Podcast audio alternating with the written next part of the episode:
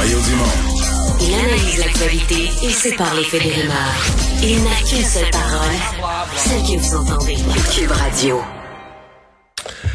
Surprise, euh, semble-t-il, euh, des revenus non prévus, ben non prévus, qu'on a peut-être vu venir, mais qui n'étaient pas dans les euh, qui n'était pas dans les livres il y a quelques mois au gouvernement fédéral. Euh, ben, une des raisons importantes et facile à deviner, c'est que le Canada est un, important produit, producteur de produits pétroliers. Puis quand le prix du baril de pétrole augmente, il y a des redevances et ça se compte vite par milliards. Toujours est-il que selon la presse ce matin, il y aurait 12 milliards de revenus supplémentaires qui vont apparaître comme par miracle dans les livres à la veille du budget que va déposer après-demain la ministre Christian Freeland. Pour en parler de ça et de ce budget plus généralement, Gérard Deltel, député conservateur de Louis-Saint-Laurent, est avec nous. Bonjour. Bonjour Mario Dumont, content de vous parler. C'est un beau cadeau, ce 12 milliards, Madame Freeland. Qu'est-ce qu'elle devrait faire avec ça? Ben, le problème, c'est que ça vient pas mal de l'argent des poches des contribuables canadiens. Parce que qui dit inflation dit taxes plus élevées et donc plus de revenus pour le gouvernement.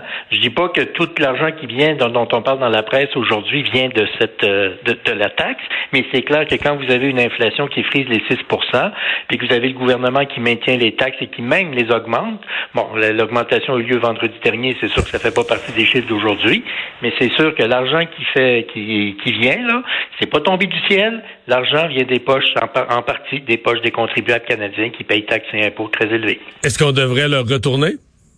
Ça serait la meilleure chose à faire. Vous savez, il n'y a pas d'argent du gouvernement. Le gouvernement n'a pas d'argent. C'est les contribuables canadiens qui, par leurs taxes et impôts, font que le gouvernement a des sous avec ça.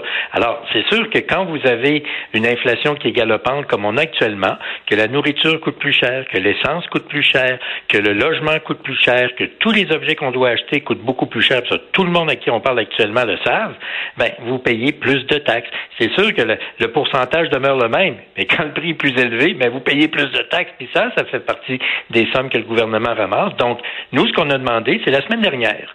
La semaine dernière, le 1er avril, le gouvernement a augmenté les taxes, entre autres avec la taxe libérale sur le carbone. Mais résultat, on paye plus cher actuellement nos produits en raison de ça.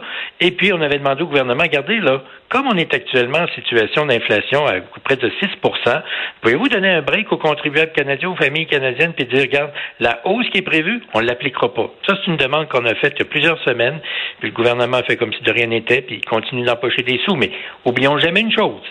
L'argent du gouvernement, c'est pas de l'argent du gouvernement, c'est notre argent par nos taxes et impôts qu'on envoie au gouvernement. Le, dans les dépenses nouvelles qu'on va devoir faire, euh, il n'y a pas de doute, là, tout le monde se, prépare avec la guerre en Ukraine, puis avec la démonstration que ça, que ça a un peu fait sur euh, la capacité militaire du Canada. Euh, on s'attend à ce qu'on en fasse davantage, qu'on investisse davantage dans le dans nos forces armées. Est-ce que vous le souhaitez? À quelle hauteur vous imaginez ça? Nous, on souhaite que ça augmente, oui. Et puis, bon, l'objectif que l'on avait, euh, c'est d'atteindre le 2 du, du PIB, du produit intérieur brut. Ça, ça veut dire à peu près augmenter de 50 les, les dépenses militaires. Là, attention, là, on veut pas qu'on augmente ces 50 de, de, jeudi, là. Sauf qu'au moment où on se parle, à la Chambre des communes, on a un débat là-dessus. Et ça, ça sort pas d'une boîte à Cracker Jack. C'est pas nous autres, les conservateurs, qui disons, tiens, 2% ça aurait de l'allure. C'est les 30 pays de l'OTAN qui, lors d'une réunion au Pays de Galles en 2014, ont décidé, tous ensemble, dont le Canada fait partie, d'atteindre un objectif de 2 du PIB jusqu'en 2024, c'est-à-dire 10 ans pour se donner ça. Et malheureusement, au Canada, ben, on est à 1,36. On est le 25e sur 30 pays. Il y a 30 pays à l'OTAN. Nous autres, le Canada est en queue de peloton. 25 25 sur 30. Moi, je suis un Canadien. Je suis fier d'être Canadien. J'aime mon pays et je souhaite que mon Canada soit à la tête et non pas en queue de peloton. Puis ça, c'est vrai dans n'importe quoi. Mais là, quand on est tous saisis par la tragédie meurtrière et guerrière et militaire horrible et les crimes de guerre commis par la Russie de Poutine, ben là, on est tous saisis par ça, mais là, il faut agir. Alors, oui, peut-être qu'il y a eu des négligences dans les temps passés, mais là, il est temps d'agir. Ouais, mais le Canada, euh, sous un gouvernement conservateur avec M. Harper, avait, c'était, signé en 2006. L'objectif euh, de ce l'objectif fixé de ce, d'avoir 2% du PIB en dépenses militaires a été fixé en 2006. Le gouvernement Harper a été élu en 2006. Quand M. Harper est parti, euh, on était loin, là. On était à 1,2-3 On était encore dans les, les bas fonds, à peu près au même niveau où on est aujourd'hui. Euh, comment ça se fait qu'un gouvernement conservateur qui avait un discours plus favorable à, à l'armée, aux besoins militaires, comment ça se fait que le rattrapage s'est pas fait? Parce que le gouvernement Harper était confronté à la pire crise économique depuis la grande récession ce qui a amené le gouvernement à faire des choix qui étaient difficiles. C'est vrai dans l'armée, c'est vrai dans la sécurité publique, c'est vrai pour les affaires étrangères. Dans tous les ministères, nous avions fait le ménage qu'il fallait faire parce qu'on était confronté à la pire crise économique du, euh, du 20e siècle avant pour aller remonter à la Grande Dépression des années 30. Alors, et le Canada a été le premier pays du G7 à sortir la tête de l'eau en 2015 avec le meilleur euh, bilan économique. Alors oui, il y a des choix qui ont été faits à l'époque. Comme je vous disais tantôt, il n'y a rien eu de parfait. Par contre, on l'a fait nous autres alors qu'on était face à une crise économique. Et depuis six ans, outre la, question de la pandémie qui, est arrivée, les libéraux, eux, pendant qu'il y avait une forte croissance économique de 2015 à 2020, donc avant la pandémie, ont multiplié les déficits derrière déficits derrière déficits et réduit les, les dépenses en militaire. Et ce que je vous dis là, c'est pas moi qui l'invente, c'est le, le directeur parlementaire du budget qui a conclu qu'entre 2016 et 2021, c'est 10 milliards d'investissements annoncés dans l'armée canadienne qui n'ont pas été dépensés. Le gouvernement pelletait toujours la neige en avant. on va le faire, on va le faire, on va le faire. Fait qu'il prévoyait des dépenses qu'ils n'ont pas faites. Puis ça, c'est le directeur parlementaire du budget qui, dans un rapport cinglant déposé il y a quelques semaines, en est arrivé à cette conclusion-là. Comme je vous disais tantôt, on va, il jamais trop tard pour bien faire. Ça va rien être parfait auparavant, mais ce qui est sûr, c'est que là, il faut agir pour, euh, je dirais même, le bien de l'humanité. Deltel, est-ce que vous êtes à Ottawa présentement? Alors, on peut rien vous cacher. Oui, mais là, vous n'êtes pas dans votre comté?